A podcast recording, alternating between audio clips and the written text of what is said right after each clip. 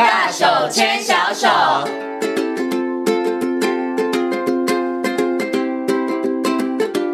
这里是教育广播电台，您现在所收听到的节目呢是遇见幸福幼儿园，我是贤琴。接下来呢，在节目当中要进行的单元呢是大手牵小手。那么在今天大手牵小手的单元呢，很高兴的为大家邀请到的是西西亲子教育中心的创办人徐玉婷老师来到节目当中，跟所有听众朋友进行分享。Hello，徐老师你好，贤琴好，各位听众朋友大家好。今天呢，我们要继续来跟大家好好讨论孩子人际关系方面的问题，因为呢，这个人际关系真的很复杂，是啊，大人的人际关系其实基本上要讲三天三夜都讲不完。那你也不要以为孩子年纪小，问题就比较少，其实没有哦。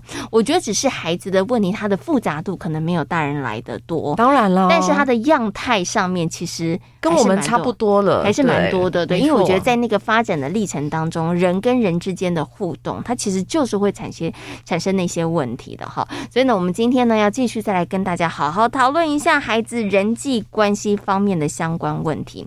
我现在请问一下徐老师哦，有些人会觉得啦，就是诶，小孩子小的时候。就是 没有那么懂事，或者是人际关系没关系。他大了以后磨着磨着，他自己可能就会比较知道。因为事实上我们也是如此。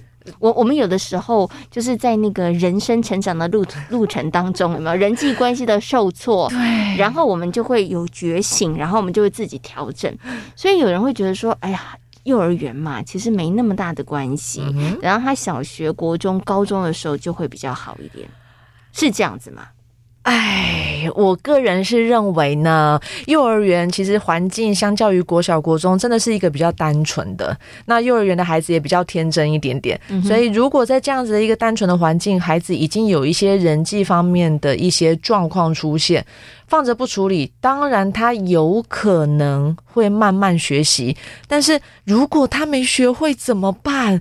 大人们，你要承担那个后果吗？嗯，为什么我会这样讲？是因为孩子进入到国小阶段之后，那个人际相处的复杂跟那个就是恐怖的程度，我觉得是大人无法想象的。嗯哼，所以这个时候如果到了国小，大人再来处理，哎，你怎么这么强势？你怎么都不会分享什么？我我觉得到那个时候，其实真的已经很难处理了，因为国小孩子非常有主见，是。他不觉得我有错，因为我从小到大都是这样子生存下来的，是，所以我个人还是倾向，如果幼儿园阶段有发现一些镜头，有发现一些迹象，我觉得是可以积极做处理的，以免接下来碰到了无法改变的困扰，嗯，所以也是鼓励所有的爸爸妈妈了。如果说你观察到孩子真的在这个部分上有一点问题的时候，其实真的不要轻忽。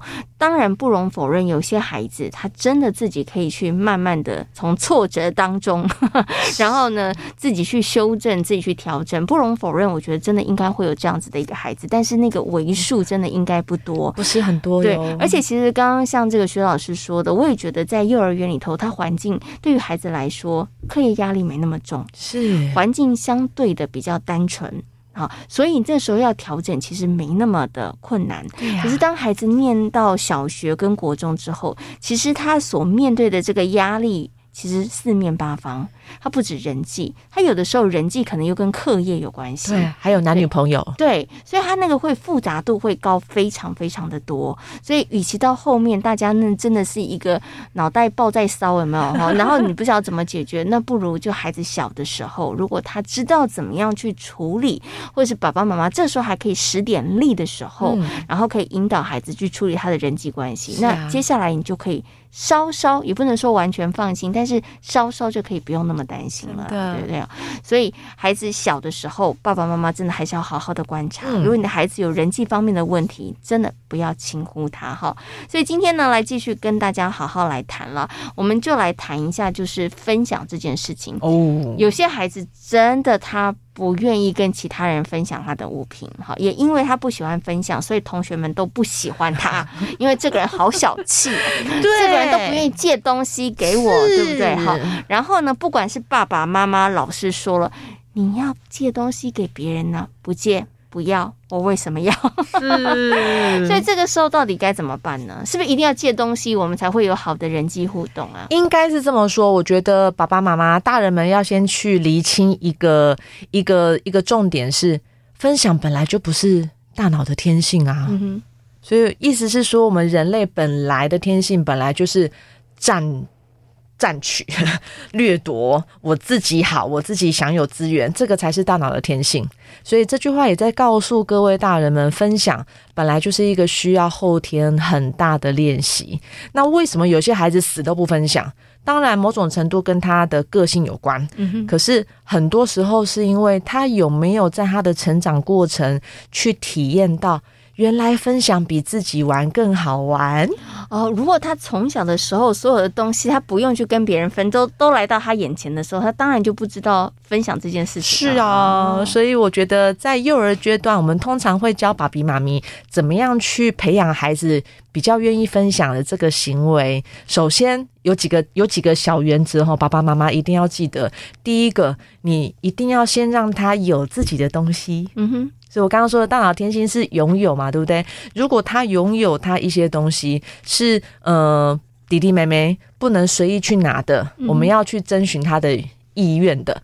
那先有有之后，他才比较有那个动机去愿意去做分享，这是第一个原则。所以一定要他自己有他自己的东西。是啊，如果他所有的东西他都没有自己的东西，他没有办法决定我今天要不要分享。嗯，那他当然会想要赶快。抢回来，这样我才有安全感。是，所以这是第一个部分，先让孩子拥有。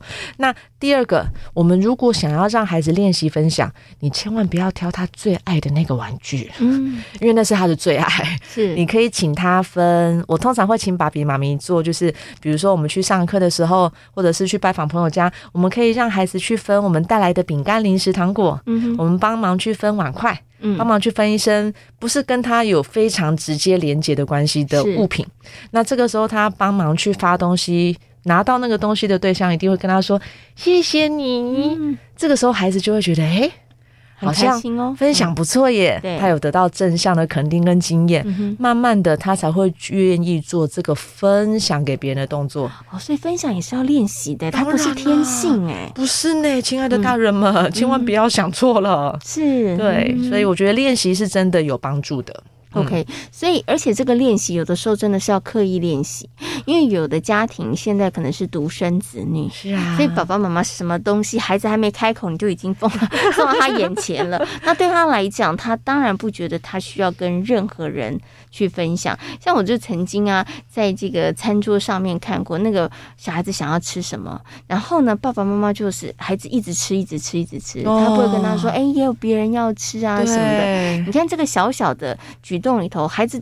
他觉得我想要，我就全部都要。是啊，他没有那个去练习的机会，他当然就不会觉得说我要跟别人分享了。或者是还有另外一个情况是，家里面虽然有两个小孩，嗯、但是爸爸妈妈的教养态度或者大人教养态度就是，哦，你想要吃那没关系，那弟弟妹妹，呃，没关系，我们等一下再弄给弟弟妹妹吃。嗯、所以这个状况，其实我觉得，就算今天有手足，如果大人们没有刻意的让孩子去体验到、去经历到，今天我们家是四个人、五个人，嗯、我们每个人都。有轮流分享这样子的一个机会，我觉得孩子都是有可能去去去觉得啊，东西还是我自己享有比较好。嗯、所以我觉得不管今天有没有手足，这个也是一个需要刻意练习的能力。嗯，好。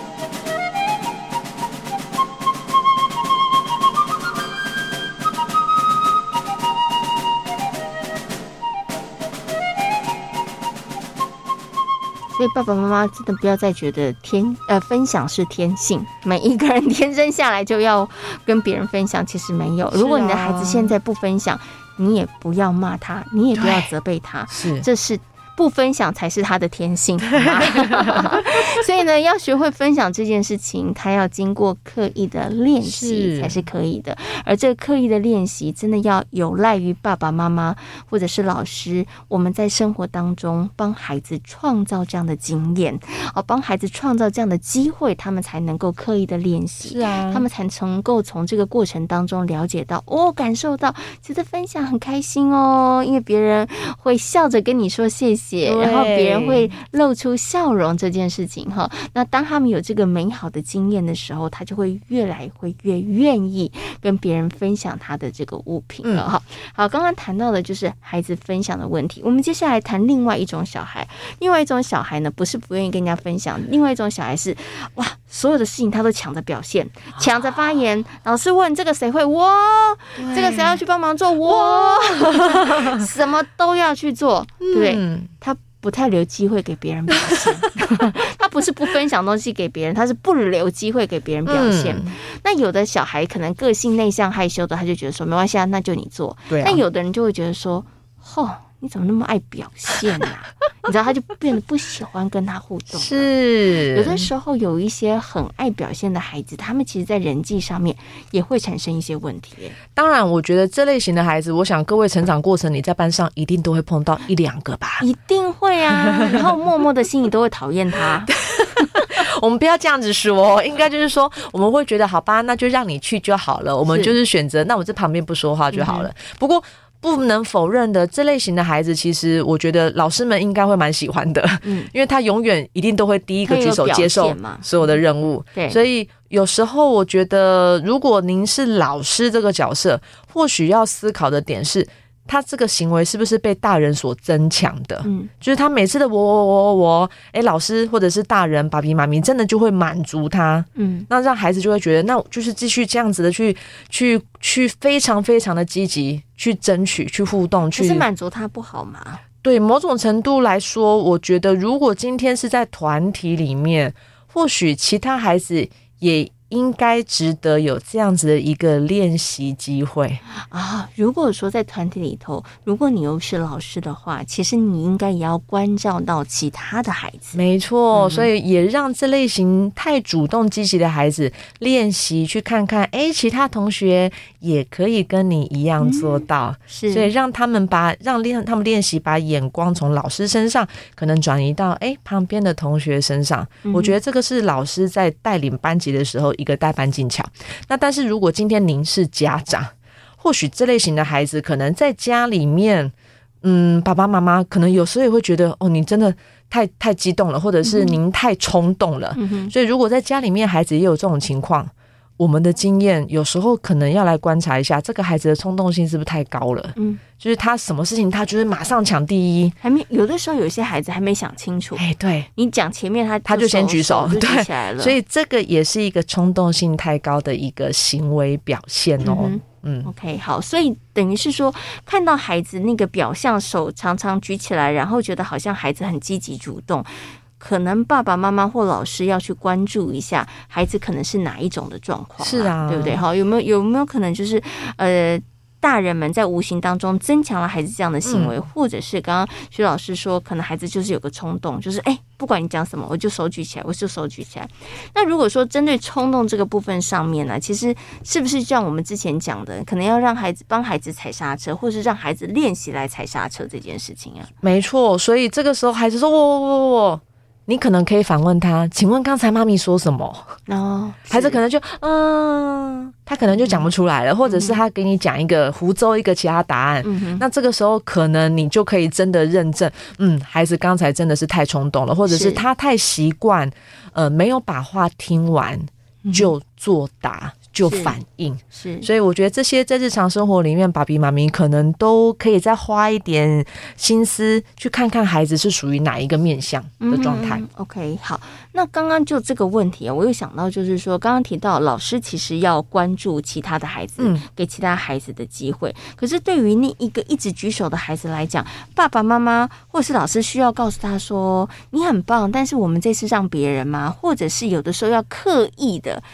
叫他不要那么的踊跃举手发表意见，然后把机会留给别人吗？需要做这件事情吗？我觉得这个部分其实要看每一个团体的互动模式，欸，诶，因为这类型孩子在团体里面，有时候他其实是在。吸引老师或者是其他同学的关注，嗯哼，而让他一直有这样子举手，然后插话，或者是老师老师我的一个这样状态。所以某种程度，或许我觉得周围的大人可以观察一下这个孩子，他跟其他同学的互动，或者是他在其他地方他有得到他想要的肯定或者是关注吗？嗯哼哼。那如果他在家里面，可能爸爸妈妈都是忙着工作，或者是呃比较少陪伴他玩，他那个渴望被关注的那个东西没有被满足，那他在学校里面或许他就会沦为用这样的方式，一直来从老师那边得到肯定，或者是从同学方面得到，你看，你看，我有举手。嗯，所以我觉得这个背后的一些心理的一些状态，我觉得可能是需要多花一点时间跟资讯的收集。嗯，OK，所以其实就是老师也不要觉得说，哎，在上课的时候有小朋友举手就是很棒的事情，你可能要稍微真的去多多的关心一下哈。嗯、那。其实延伸这个问题，我就想请问一下徐老师，因为呢，以前情我真的有过这样的经验，就是一直都是固定几个孩子一直举手，一直举手。那我们会想要关照到其他的孩子，所以我们就不去点那个一直举手的小孩。可是这小孩后来就生气了，对，他就会变脸，他就觉得说，为什么不叫我？你为什么不叫我？老师，你为什么不叫我？他其实就会不高兴了。所以这个时候该做一些什么样的处理呢？嗯，我觉得这类型的孩子，如果是在团体里面，某种程度老师可以给他其他形式的关注，嗯哼，不一定一定要请他发言这个方法来让他得到关注。我举例来说，比如说当小帮手，对，可以请他在旁边帮老师拿着教具一起做 demo。嗯，那这个时候某种他其实已经得到关注了，是，那他可能就比较甘愿让老师把举手回答这件事情放给其他同学。哦对，所以我觉得在在在教学现场，老师其实是可以透过不同方式去满足不同孩子的一些需求。嗯哼，但是这个是需要练习的啦。我觉得爸爸妈妈也是哦。如果家里头好几个孩子的话，如果有一个孩子总是比较踊跃，那其他孩子都觉得啊，那他做就好了。那这时候其实。常常举手，或者是说我可以做的，也许他是希望爸爸妈妈的关注，那我们就可以用另外一种方式了，没错，对不对？Oh，OK，好，所以呢，这个呢也是提供呢这个呃听众朋友还有爸爸妈妈在面对你的孩子，如果是踊跃发言的时候哈，嗯、因为有的时候有孩子的踊跃发言，真的会让他的人际上面，其他人会觉得说那就你就好啦，对我们都是会有点妨害，对对对对，那这个时候该怎么样处理？最后呢，我们来谈一个，就是呢，哎。呃，其实男生女生呢，尤其我觉得在幼儿园跟小学的时候很容易，女生一圈，小学的时候也是，然后男生一圈，对，对不对？面对这样的状况的时候，要不要刻意的跟他们说，哎呀，鼓励孩子们就是要跟不同的性别的这个同学或者是小朋友来进行互动啊？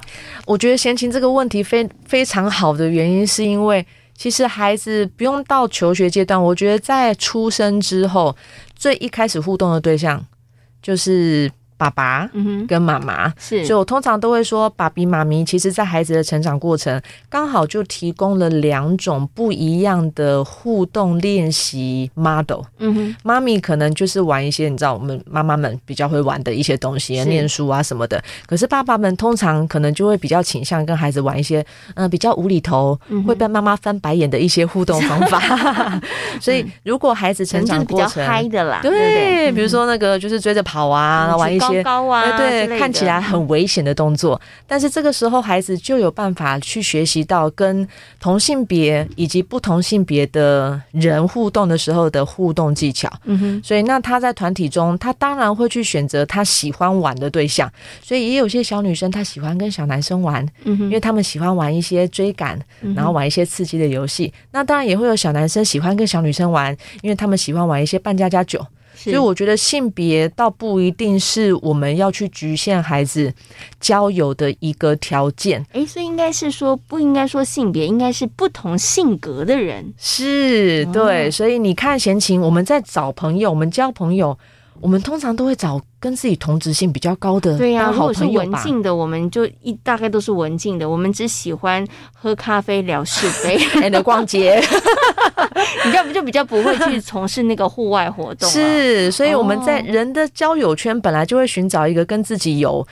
有共通点的一个部分，所以我觉得爸比妈咪或许在孩子的成长过程，尤其在社交互动这个部分，我觉得性别倒不是一个需要参考的，但是反而借由这个机会，我要提醒各位爸比妈咪，无论您的孩子几岁，无论您是爸爸还是妈妈，都请您多花点时间陪孩子一起玩。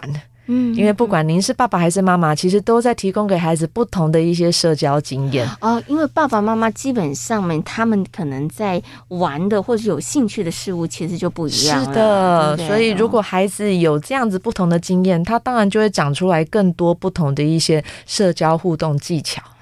没错，因为如果说我们都一直是跟我们同质性，比如说比较内向、比较文静的人相处，那这当然没有问题。嗯，但是我们不可能在所有的团体里头，always 都是遇到同一个性质的人，你就会变得比较活泼，或者是从事户外活动比较嗨的人，你会变得你不知道怎么跟他相处了。是的，然后所以我们其实可以从孩子小的时候，就先从爸爸妈妈开始做起，因为爸爸妈妈 就有不同的这个。性格对啊，对对，所以妈咪可能可以负责比较文静的琴棋书画类的，嗯、爸比可能就可以负责骑脚踏车啊、爬山啊、游泳啊，或者是倒过来也可以、啊，也行啊，也行啊，对。